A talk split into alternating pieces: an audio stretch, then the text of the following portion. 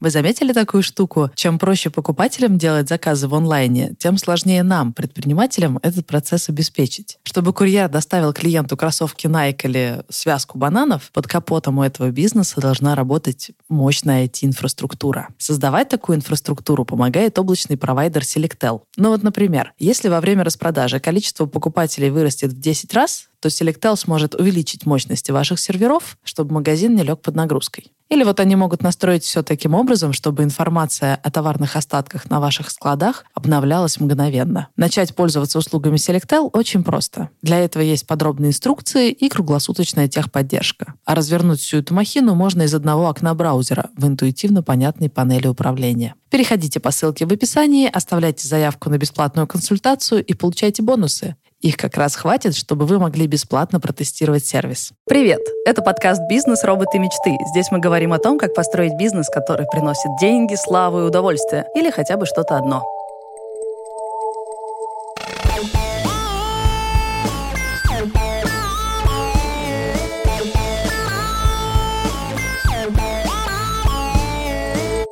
Меня зовут Саша Волкова, мы с партнером делаем подкастерскую студию. Мой оборот меньше 10 миллионов в год. А вот мои соведущие предприниматели Илья Волков, Алексей Войтов и Максим Воробьев. Привет! Всем большой привет, меня зовут Илья Волков, я сооснователь парфюмерной сети «Библиотека ароматов» и онлайн-платформы «Библиотека Шоп». Мы интересно, увлекательно рассказываем про ароматы, про их роль в повседневной жизни. Недавно запустили лайфстайловую линейку одежды. Наш годовой оборот составляет 135 миллионов рублей. Yeah. Всем привет. Меня зовут Алексей Войтов. Я продолжаю быть основателем международной сети суши-баров Капибара. И наш оборот стремительно растет. Все идет к тому, что к концу года мы станем самой большой российской сетью общепита на рынке Беларуси. Российской на рынке Беларуси. Вот такая сложная метафора. Ништяк. Всем привет, друзья. Меня зовут Воробьев Максим. Я сооснователь фотолаборатории «Точка цвета». Наш годовой оборот пока меньше 55 миллионов, но мы активно растем. Появляются новые задачи и все такое. Ништяк. Чуваки, есть что новенького за две недели? Ну, я последние две недели активно вырабатываю антитела. А, и главная цель – поправиться, избавиться от всех, всех симптомов. Поэтому а, последние две недели занимался вопросами личного характера, вопросами здоровья. Поэтому всем желаю здоровья и не болеть, друзья. Зато это актуально. Леша, у тебя как? Я последние две недели прям максимально погрузился в операционные процессы. А, сейчас активно развиваемся, да, я уже об этом сказал в начале, и активное развитие требует укрепления команды. Мы сейчас а, прям максимальный фокус на это сделали, а, взяли стратегию поиска талантов, то есть брать тех людей, которые талантливы, независимо от того, нужны они нам сейчас или нет. Вот. И как раз-таки ближайшие прошлые две недели занимались э, формированием этих самых вакансий, продуманием теоретически, кто нам в ближайшее время понадобится. Вот. И все это время сейчас ну, прям максимальный фокус на задачи компании а, а не на все остальные движухи, которых обычно у меня нет. Блин, Леша. И я скажу, это даже прикольно. Это даже прикольно. Я уже давно так не Давай делал. с тобой тогда поразгоняем про сотрудников в следующий раз, потому что у меня новости тоже про сотрудников. Я эти две недели искала продюсера на проект, а еще мне на прошлой неделе впервые отказал клиент. Такого раньше не было. Обычно, если речь заходила уже о переговорах и обмене каких-то идей, э, если мы настолько далеко заходили, обычно это во что-то выливалось. А тут прям такое, мы все поняли, обсудили, и нет. Я не привыкла слышать нет. Фига. Почему? Не знаю, они очень расплывчато ответили. Макс, а у тебя как дела? Э, у нас все круто. Мы потихоньку растем как я уже сказал, в два раза пока еще не выросли, поэтому поговорим об этом потом, когда вырастем. Но ну, актуальных задач гордо, много. Мы поняли впервые, что прошло уже 9 или 10 лет, мы там не до конца понимаем, от какого момента начинать считать историю нашей компании. И поняли, что за это время мы пережили уже два ребрендинга, и, видимо, настало время, чтобы пережить третий. И мы так плотно начали эту задачу мониторить, к ней подступаться, и осознали, что, причем всей команды, что два предыдущих ребрендинга, они дались намного проще. Сейчас как-то сложно, все научились работать, сейчас всем нужно заполнять ТЗ, ценники выросли, они колоссальные, непонятно, нужно за это платить или нет, что это в будущем даст. Короче, вопросов масса, ответов вообще нет. Вообще. Ну, их мало. Вот. И, кстати, хочу сказать, что это нормально, когда клиенты тебе отказывают. Возможно, один из таких клиентов это я. Мы обычно залетаем во всякие такие истории, которые нам не по карману, э, делаем мозги. Ну, то есть мы начинаем как бы как надо. Для того, чтобы заказать, нужно прощупать рынок. И мы начинаем от малого до больших, да, то есть мы там оставляем заявки в очень крутые топовые конторы, там, условно, в студию Лебедева, потом с ними там ведем переговоры полмесяца, понимаем, когда они выставляют чек, мы такие, не, ребят, мы посовещались, это, ну, как бы для нас дорого, там, или еще какую-то причину находим. Вот. Ну, должны же мы знать верхнюю и нижнюю границу рынка, да? Ага. Вот. Поэтому, ну, ситуация интересная, на самом деле. Я бы сегодня поговорил на эту тему, потому что дизайн э, бизнеса в привычном понимании, да, его визуальная часть, она, ну, прям очень сильно за последнее время выросла. То есть вокруг появилась куча компаний с, крутым, с крутой идентикой, с крутыми логотипами, и это классно. Окей, тогда тема сегодняшнего выпуска «Зачем предпринимателю вообще дизайн?» Превращается ли дизайн в деньги, как обращаться к дизайнерам, как их выбирать, сколько это должно стоить. И для этого выпуска мы взяли комментарий. Это дизайнер и арт-директор бюро Горбунова Илья Бирман. Его голос будет появляться тогда, когда мы не сможем найти ответы сами. Что ж, ностальгическая минутка. Вспомните тот момент, когда вам впервые пришлось обратиться за дизайном куда-то. В агентство, к знакомому, к э, подруге-подруге. Когда вам пришлось э, заказать кому-то дизайн? Как все прошло и насколько это было больно? На самом деле, я хочу сказать, что раньше заказывать дизайн было проще. Потому что ты просто приходил, ну, находил где-то на фрилансе или где-то человека, объяснял ему задачу на пальцах, и он говорил «Окей». И выглядело со стороны это намного проще, потому что сейчас тебе присылают ТЗ на 150 пунктов, там, где нужно какие-то картинки сопоставить, что-то выбрать, и это охренеть. Расскажи про первый раз, когда ты столкнулся с дизайном? Ты говоришь, это было просто. Кому ты пошел просто? Да, это На было юду? просто. Э, нет, тогда фриланс.ру штука такая была. И она и сейчас, наверное, есть. Вот. И мы там нашли дизайнера, работы которого нам понравились. И мы, собственно, с ним встретились, обговорили какие-то условия. Мы понравились ему, он понравился нам. Это была девушка, очень крутая, кстати, очень крутой иллюстратор. И она нам сделала первую версию сайта и логотипа. Вот. И это было прикольно, круто, и это было совсем недорого. По тем деньгам, что-то в районе там 30-50 тысяч мы отдали э, за дизайн логотипа и сайта, и это было прям прикольно. И назывались мы тогда Printup. Mm-hmm. А еще до этого мы назывались Fujifilm и юзали идентику, собственно, известной компании. Mm-hmm. Вот. А у вас как, ребят? Нифига вы прокачанные. Вообще. Ну, наш, наш первый логотип — разрабатывала компания «Реклама 67». А, я даже не знал, что такое сервис ю, ю, как YouTube, YouTube, YouTube, о, YouTube, а, YouTube, да. Сейчас, конечно же, знаю об этом. Вот, но тогда нам нужно было разработать название и мы решили, что нам нужна и вывеска тоже, ну, на первый это павильон, а, центр суши там мы назывались, нужен был, нужна была вывеска, и мы обратились в компанию, которая делает вывески. И они такие, хоба, а мы вам и дизайн сделаем этой вывески. И такие сделали, вот, там, типа, дизайн, по-моему, вывески, дизайн логотипа вывески стоил 3000. Вот, и вообще ништяк, то есть реклама 67. Вот, спустя много лет, э, и мы с этим дизайном еще продали там пер, пару франшиз первых. Вот такой был первый опыт. Да, и на фоне всего этого, знаете, э, мне нравится на фоне рекламы 67, э, насколько контрастно звучит вчерашние слова Геннадия Локтина. Это тот человек, который разрабатывал редизайн Яндекса. Я его слушал, он говорит, вот мы изменили дизайн а, логотипа Яндекса, и тем самым не только достали Яндекс из прошлого, но отправили его в далекое будущее. И я такой, о, буковка стала толще. Так вот, значит, как завоевывать будущее. И мне очень даже интересно послушать наших экспертов, что они скажут вообще на этот счет, и почему дизайном можно отправить компанию в будущее.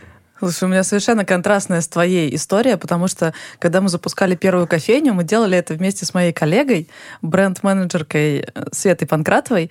И это бренд-менеджер топового уровня, который работает в крупных компаниях. И мы с ней вместе запускаем кофейню. И, разумеется, она мне рассказала всю черную магию, что бренд — это, по сути, некое составление концепции, когда у тебя все, то, как работает команда, какой у тебя продукт, э, какие настроения, что главное в твоем продукте, собирается как пазл в единую концепцию. И у тебя шрифт связан с тем, во сколько у тебя сотрудники приходят э, работать. О, ну, как бы вот это вот. Да. У меня, я даже по итогу написала статью, как э, строить бренд, буквально записывая за ней все, что она говорила. И вот он лежит у нас сейчас э, в блоге на сайте заварили.ру. Э, это вот такое мое знание, которое мне взяла и бренд-менеджер передала.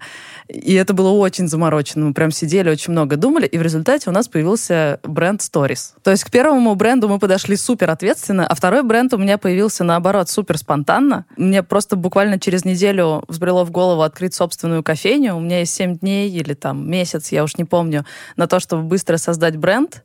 Название я взяла с первой полки. У меня уже был телеграм-канал «Заварили бизнес», и я такая, о, кофейня заварили, все супер, подходит. И начала вспоминать, э, кто из знакомых мне может с этим помочь. Благо, знакомых дизайнеров достаточно много, потому что я редактор, у нас есть редакторско-дизайнерские чатики. И в одном из таких чатиков я познакомилась с Ильей Харитоновым. Не просто познакомилась, я, э, когда переезжала в Москву, у меня было совсем мало денег, рюкзак за спиной и негде жить. Я закинула инфу в этот дизайнерско-редакторский чатик, типа, ребят, кто может писать на недельку. Илья Харитонов и его жена отозвались, дескать, Саня, можешь перекантоваться у нас.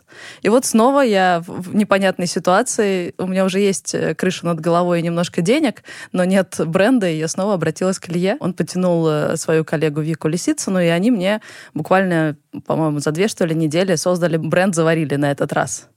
И удивительно, они попали четко в точку, ровно то, что мне было нужно от бренда. У меня история с, э, с первым профессиональным использованием дизайна э, случилась в 2014 году, то есть по факту мы три года делали бизнес, мы были оптовой компанией, и что-то связанное с визуальной идентикой нам не сильно требовалось, мы собственными силами э, на коленке что-то рисовали, и этого было вполне достаточно. Но в 2014 году у нас произошла такая история, что мы приняли решение развивать развивать собственные магазины. А, мы обратились в архитектурное агентство а, One Over One, один к одному, и ребята нам сделали очень классный макет оборудования, а, все очень концептуально, и на одной из встреч они сказали, вот э, оборудование такое, но оно белое, и нам надо с вами решить, что вообще мы будем на него наносить, потому что белое оборудование ставить, ну, ну не камильфо. И в тот момент мы поняли, что, ну, нам, поскольку мы выходим уже в розницу, мы создаем ага. точку контакта с конечным потребителем, нам действительно нужно а, как-то визуально а, эту коммуникацию с покупателем поддерживать. И ребята из а, «Один к одному» сказали, вот смотрите, есть классная русская, русская дизайнерша или русский русская я дизайнер. Сейчас она живет во Франции, и как бы мы с ней дружим, она может э, что-то э, предложить вам отрисовать. Мы очень быстро накидали бриф того, чтобы нам хотелось, и в итоге эта девушка вышла с предложением, она сказала, вот смотрите, у вас э, ароматы, э, мы можем поиграть в такие ребусы. Мы каждый аромат зашифровываем в определенную иконку, в определенные эмоджи. Все это очень сумбурно расположим на поверхности оборудования, все это будет разноцветное, люди будут подходить, смотреть на, на эти эмоджи, пытаться разгадать вообще, а что за этим эмоджи стоит, какой запах. И, в общем, это выглядит прикольно. Мы посмотрели, нам понравилось, и мы сделали э, наш первый фирменный стиль на оборудовании в виде, в виде эмоджи разноцветных. Э, с этой историей запустились и проработали потом по-моему, года три э, до того, как э, сделать новый, новый ребрендинг. Вот, поэтому, да, Леш, вот э, ты сейчас привел цитату товарища, который сделал э, дизайн для Яндекса. Мы тоже А-а-а. сделали такую историю с, со следующими профессиональными дизайнерами. Мы им сказали, нам нужна такая история, которая там в следующие 5-10 лет будет востребована. И они нам, нам эту историю помогли воплотить, воплотить в жизнь. Ну, прикольно. Выходит, э, Максим нашел дизайнера на Юду, Леша э, обратился в компанию, которая делает вывески. Заодно за 3 рубля сделайте мне дизайн. Я обратилась к дизайнеру, у которого вписывалась на диванчике, и только Илья обратился в архитектурное агентство. А, давайте послушаем, что нам скажет Илья Бирман из э, бюро Горбунова. Куда обращаться, если нужен дизайн? Надо сначала подумать, что значит делать дизайн потому что ну, это настолько широкое пространство для интерпретации, что сначала надо понять, что человек в это вкладывает. То есть если вы, у вас какая-то задача там супер узкая, и результат это просто картинка, то возможно, что можно обратиться и к какому-то фрилансеру, дать ему там 500 рублей или 5000 рублей, он, он нарисует, и дальше вы сами будете разбираться. То есть он вам какие-то файлики даст, что за файлики, что в них продумано, не продумано, там, в каких они форматах, как их потом использовать. Это, ну, вот все на вас будет. Если там потом выяснится, что то, что он нарисовал, почему-нибудь нельзя произвести, ну, не знаю, напечатать или разработать такой интерфейс, то, ну, значит, придется вам самим как-то решать, как с этим всем быть. Другой вариант, если результат — это запущенный продукт, и все преграды, которые на этом пути встретятся, тоже придется этому дизайнеру разруливать. Значит, ну, вопрос, вот фрилансер, есть такой, который это сделает? На самом деле, ну, есть разные люди. То есть есть дизайнеры-одиночки, которые работают сами по себе, но при этом не, не называют себя фрилансерами, просто потому что само это слово себя уже успело дискредитировать. Оно как раз ассоциируется вот с такими ребятами, которые за 500 рублей делают фиг знает что, э, часто пропадают со связи или там э, не доделывают, еще и потом пишут везде, что вообще клиент от них слишком много хочет. А ну, точно так же среди таких вот самостоятельных дизайнеров есть люди, которые способны брать сложные задачи, доводить до конца. И главное, понимать, зачем они это делают. То есть чтобы в качестве результата давать не файлик, а именно вот решение задачи, с которой к ним пришли. Соответственно, если ну, вы такого найдете, то э, прекрасно, значит, можно к нему обратиться. Э, ну, если обращаться в компанию, собственно, выбор примерно такой же. То есть компании тоже есть, которые на потоке рисуют какие-нибудь баннеры, э, верстают меню для кафешек или еще чего-то, не особо вникая в то, зачем это надо. Есть компании, которые умеют весь э, ну, целиком решать вот задачи, вникая в то, зачем бизнес с ними, к ним пришел. Ну вот, Илья говорит, что дизайны бывают разные. Ты можешь решать глобально задачу бизнеса какую-то, прям про пользовательское взаимодействие, про то, как все будет работать. А можешь просто картиночку сделать. И от этого, видимо, зависит и цена тоже, да? Как мы там посчитали, ты, Максим, за свой первый дизайн отдал 25, да?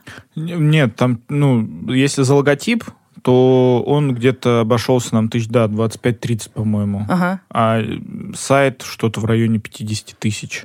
Ага. Еще туда же. То есть, ну вот так. Такие расценки были. Леша 3 тысячи заплатил. Илья, а ты за вот всю вот эту концепцию проработанную?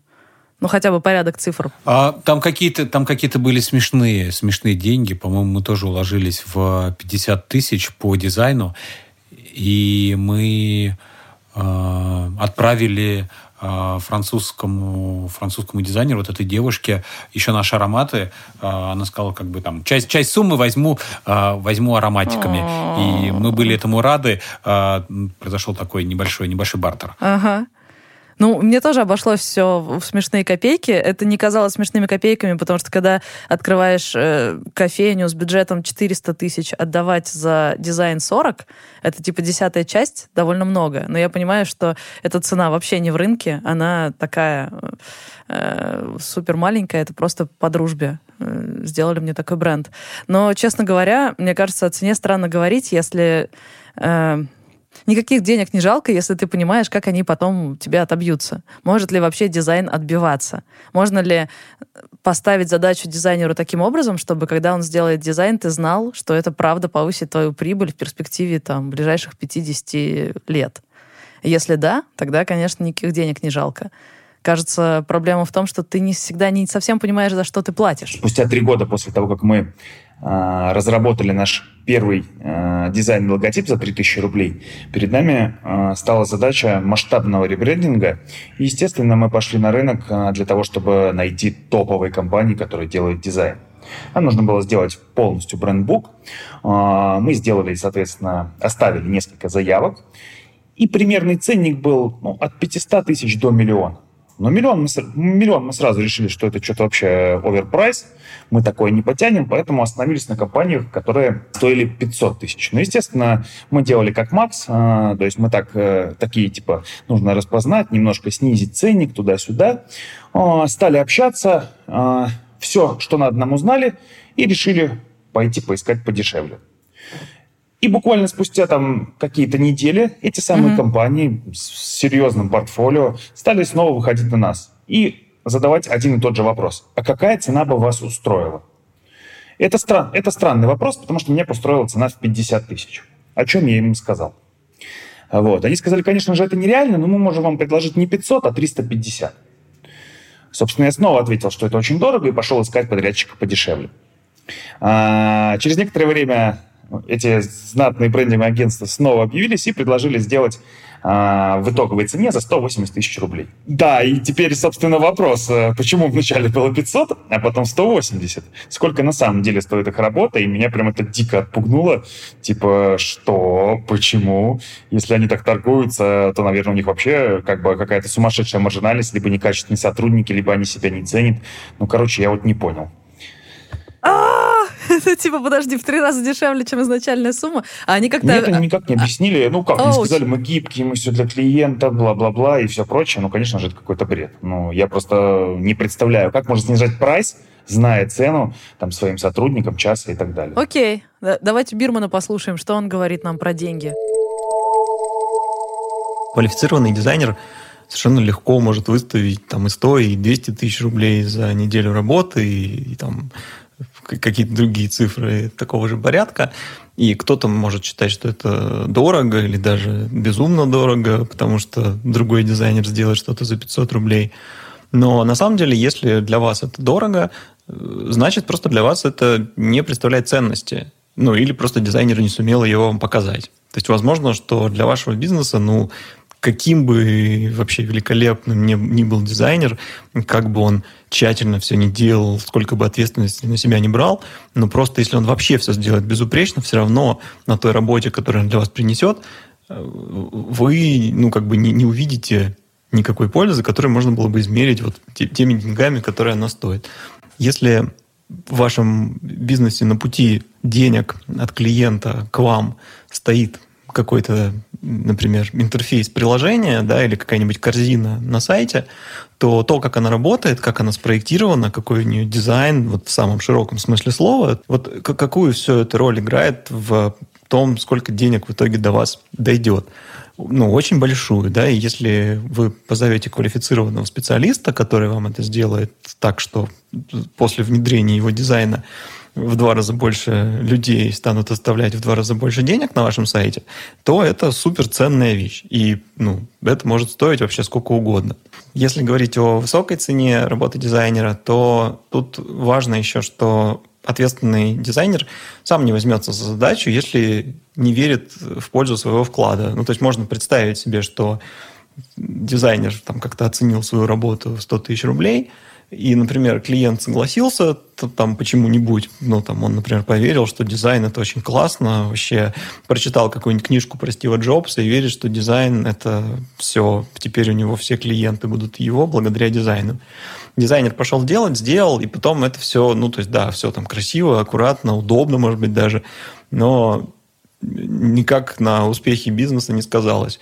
Это вот отстой. И опытный дизайнер и ответственный, он видит такую ситуацию, или, по крайней мере, предполагает, что к нему пришли за дизайном, который не очень понятно вообще, почему клиент решил, что как-то поможет. И он сам скажет, ну, слушайте, у меня это там стоит дорого, и при этом кажется, что это вам не очень да поможет, или я пока не понял, почему это вам поможет. Давайте все-таки поподробнее разберемся, зачем вы это хотите, и, пожалуйста, убедите меня в том, что это действительно нужно делать. Вот, так что если дизайнер, не особо вникнув в то, что вы хотите и почему вы это хотите, выставляет вам большой ценник, то это звоночек, что он, может быть, занимается ерундой. А если он выставляет ценник 500 рублей, то это как раз нормально. То есть он за эти 500 рублей не обязан в ваши какие-то детали вникать, он вот просто картинки рисует. А давайте кейсы. Были ли у вас кейсы, когда дизайн или обрушил вам продажи, или наоборот вырастил их. Я хочу понять, правда ли, что дизайн может влиять на деньги бизнеса? Не на красоту ли вот эти все, а прям вот на деньги? У нас были и до сих пор происходят э, хорошие истории, хорошие кейсы. После того, как мы сделали последний тотальный ребрендинг э, наш с э, ребятами из э, Щука Дизайн. Причем э, произошла забавная ситуация. Некоторые покупатели после того, как мы обновили магазины, э, кривили нос и говорили вообще, что это такое, это слишком авангардно вырви глаз. Но э, мы получили очень хороший отклик от э, наших онлайн-партнеров, от корпоративных партнеров. Э, Щука привела нам косвенно привела. А, много новых, классных, сильных а, брендов-партнеров, а, таких как LaModa, Delivery Club, потому что ребята смотрели на то вообще, как у нас сделана идентика. Кто-то сразу говорил, о, вы работаете с щукой, вы, вы классные, мы тоже хотим с вами сделать какую-то историю. А подожди, а при этом продажи самих флакончиков упали? Первый месяц продажи немножечко просели, потому что, видно, был такой период э, апробации, люди присматривались, а, старые клиенты немножко так настороженно смотрели на нас и а, задавали вопросы, а вы, вы те ребята, которые занимаются Диметр, или это что-то новое, какая-то ну, новая компания, уж слишком разительный контраст.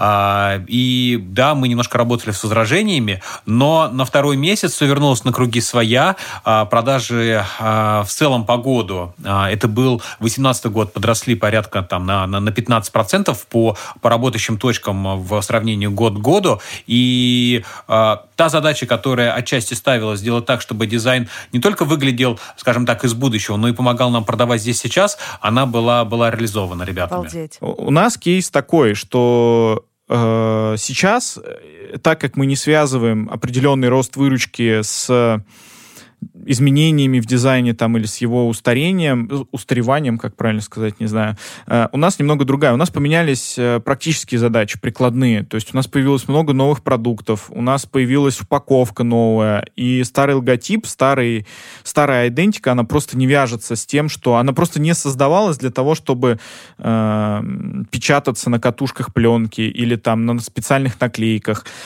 именно поэтому, именно с этим связан э, ребрендинг, наше желание ребрендинга. А вот какие-то такие прикладные штуки э, в B2C, мне кажется, они не так сильно влияют, потому что вот, ну, по ощущениям, я не знаю, сколько процентов дизайн составляет нашего продукта, но по ощущениям он, ну, даже там меньше 10%. То есть откровенно людям наплевать, там, как будет выглядеть наш логотип, им главное, чтобы пленка стоила дешевле, да, и проявка сканирования стоила дешевле, и оно было качественное, и оно было э, делалось быстрее.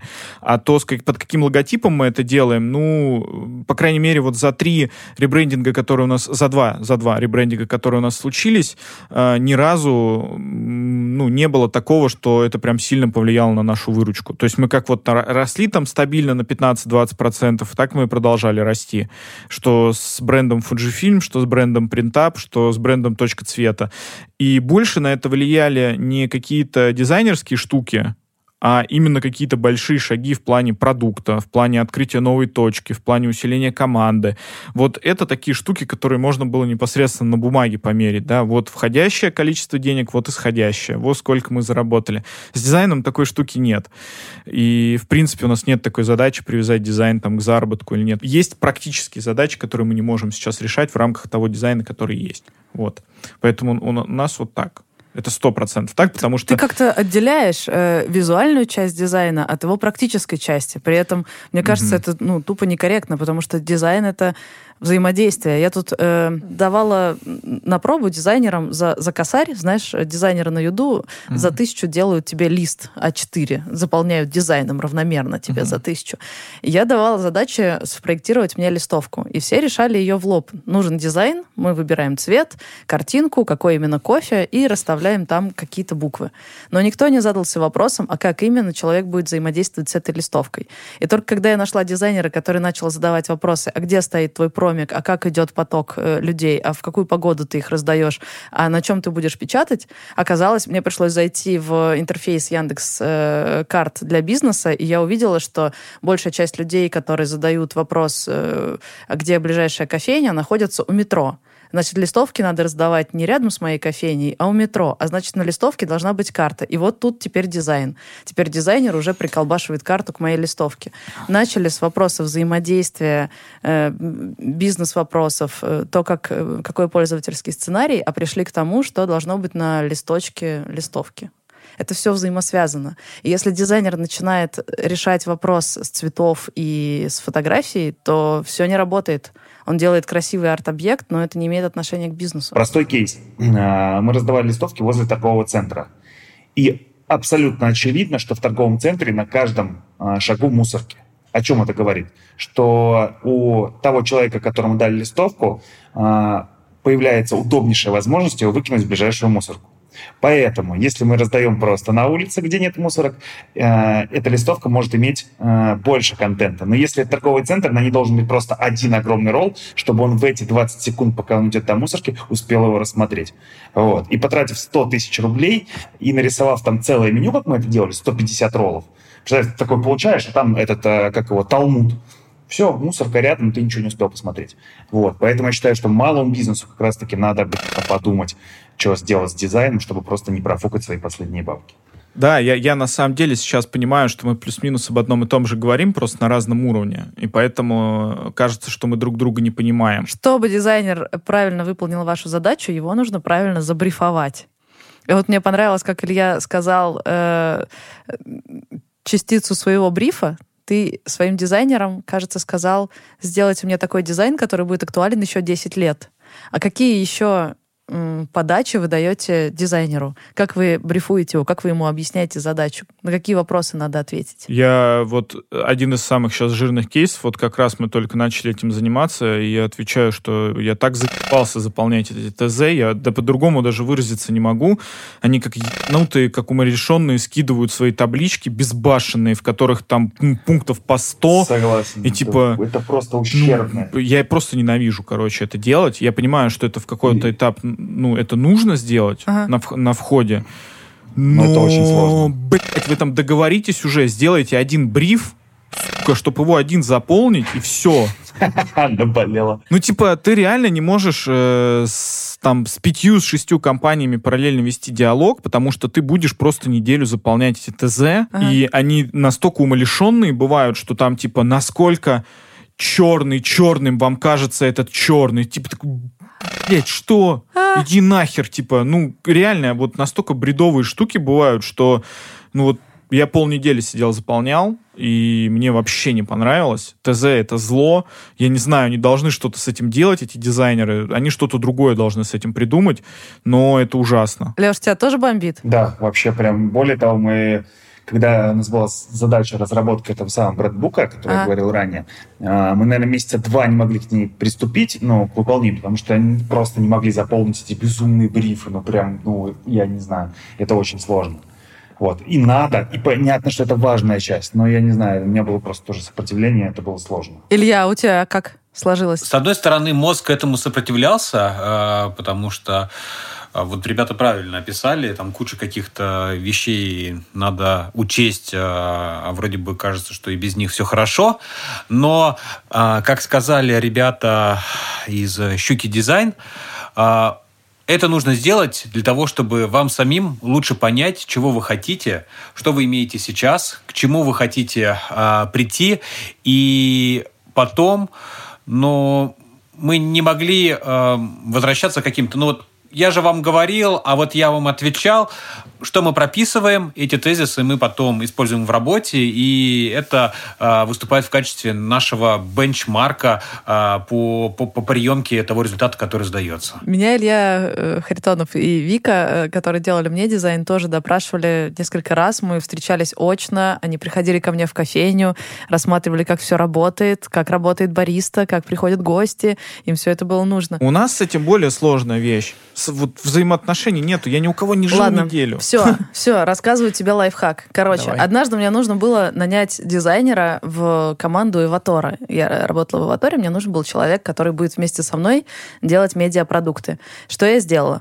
Я взяла говняную листовку, прям плохую, которую сделали на коленке с нашим продуктом и с какими-то текстами. Знаешь, как выглядит фиговый дизайн листовки? Много цветов, ужасные шрифты, Я много текста. Знаю, прям вот, вот так она выглядела. Я выложила тестовое задание. Ребята, э, нужен редизайн этой листовки в качестве тестового. Если сделаете, тогда мы вас пригласим.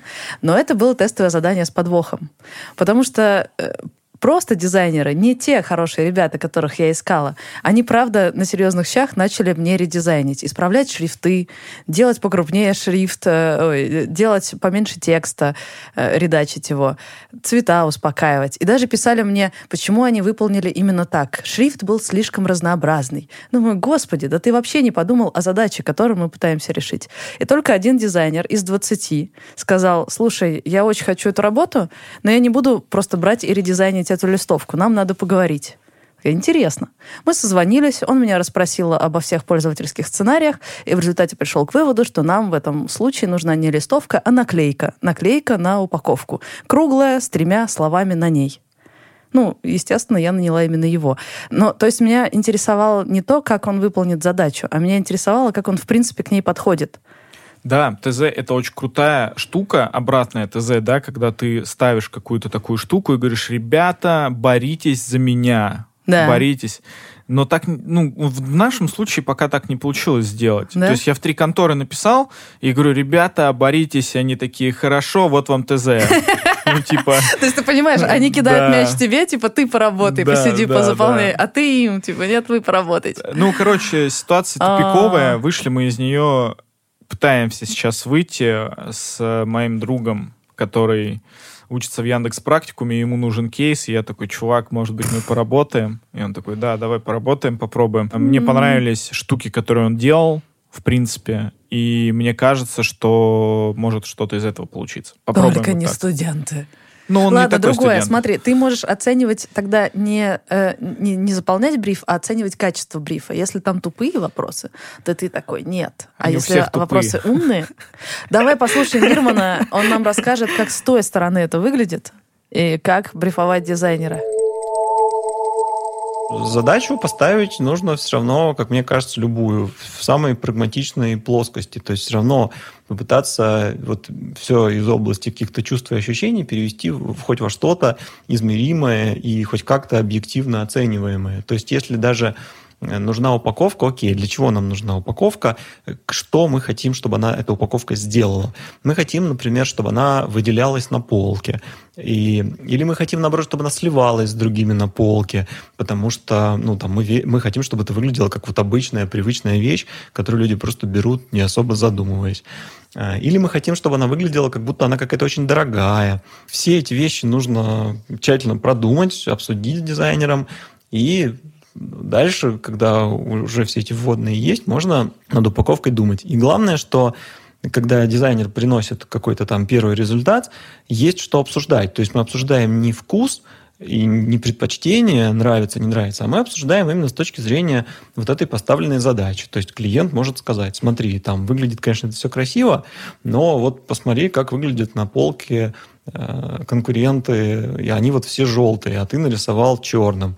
И, конечно, да, выделяться будет, но вот у меня есть опасение, что люди вообще не поймут, что это тоже такая же штука. И дальше с этим можно работать. Может быть, дизайнер ну, убедит клиента, что нет, это э, наоборот хорошая идея отличаться.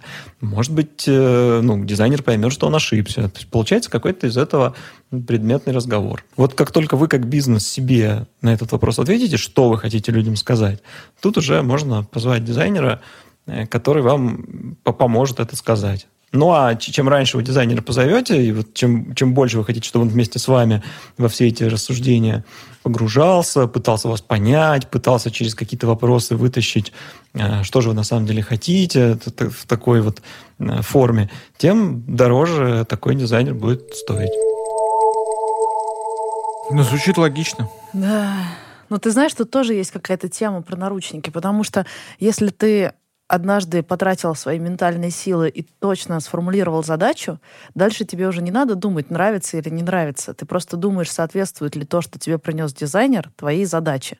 Ты сам эту задачу сформулировал и как бы отходишь в сторону и со стороны смотришь, да, черт, явный матч — какая задача была, так и сделали. Даже если не очень-то нравится визуально. Ну, может, я не люблю весь этот авангард. Мне вот, может быть, некомфортно от этих ярких цветов, но это явно ровно то э, решение той задачи, которую я поставил. А должен ли вообще дизайн нравится тебе? Нет, я и говорю, нет. Да. В том-то и прикол, что да. ты становишься таким как бы отстраненным немножко, это хорошо. В какой момент ты почувствовал, что тебе пора менять дизайн? Когда ты понял, что он тупо не соответствует пользовательским сценариям и задачам бизнеса? Все очень просто. Когда ты, чтобы разместиться на Яндекс картах, начинаешь переделывать логотип, начинаешь переделывать его структуру, сам открываешь шоп, начинаешь что-то там менять, потому что он просто не помещается.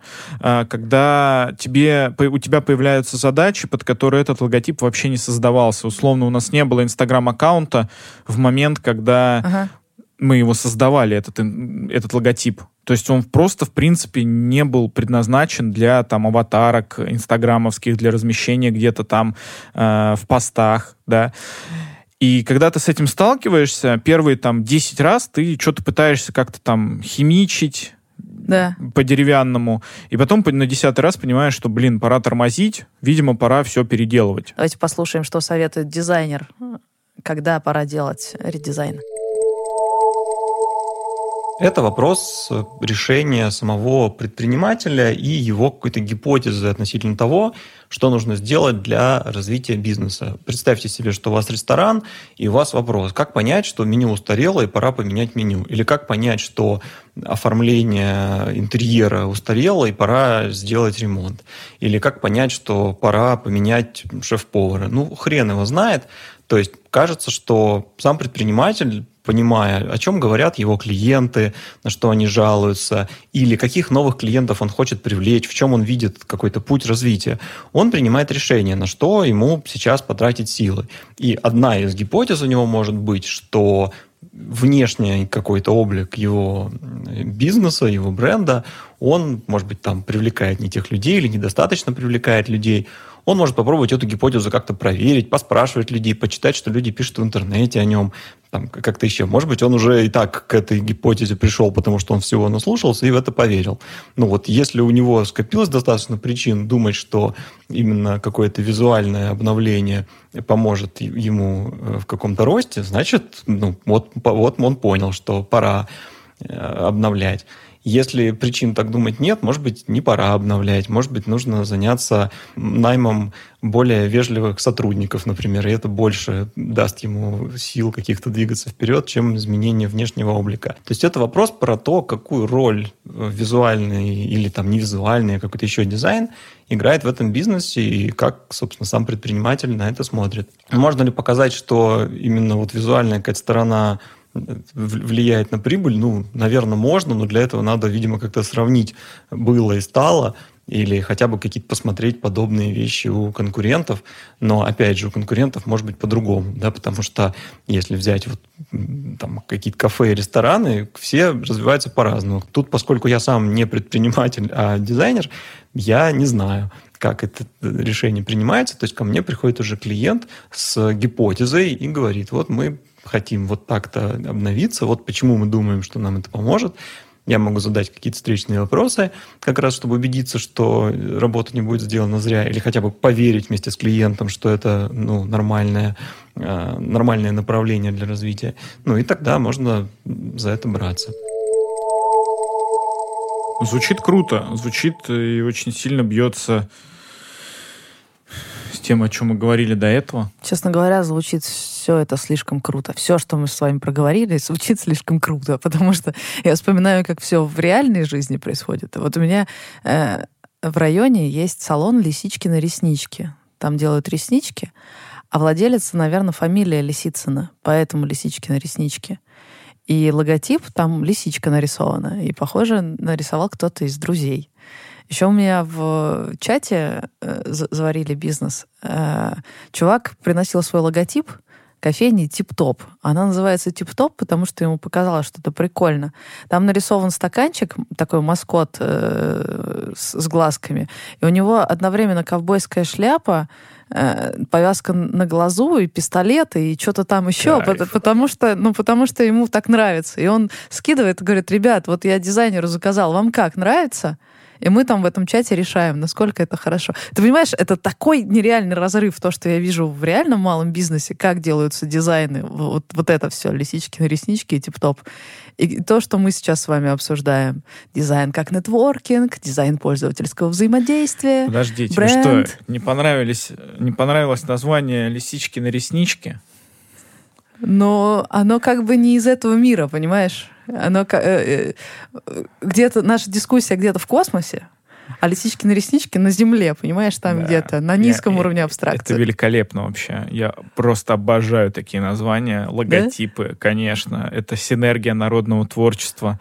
Это просто великолепно. По-моему, вывески малого бизнеса и его названия могут так много вообще сказать о людях, которые им занимаются, и это просто великолепно.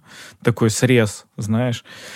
Э, да, так и есть, по факту. Люди не готовы сейчас, ну вот в малом бизнесе, да и вообще всегда, наверное, так было, ну люди не готовы тратить по 100 тысяч на логотипы. И это нормально, глупо их за это упрекать. Они пытаются здесь сэкономить, там, сделать продукт лучше или там на коленке собирают. В этом и есть сейчас малый бизнес в России.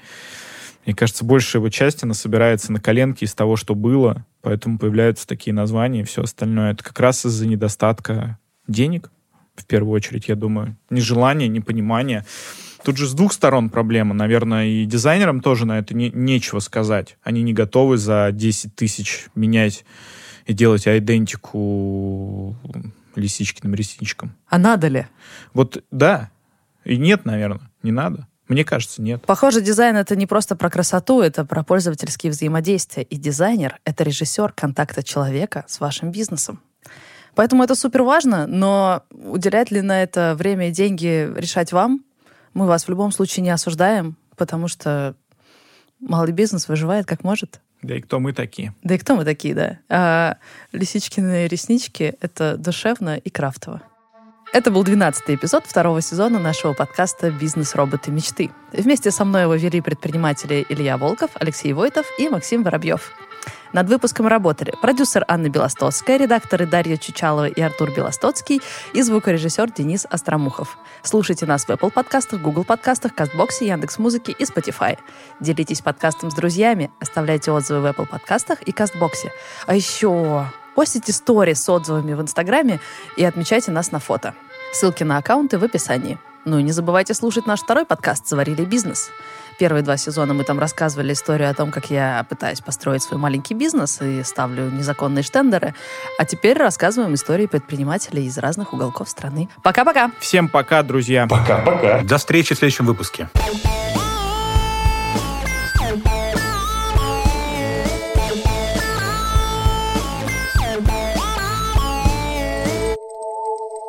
Подожди, вы в ковид ребрендились или до? До. До, до, до, до. Все, вспомнила. Интеграция до-до сейчас была. Нет, до-до, до-до-до.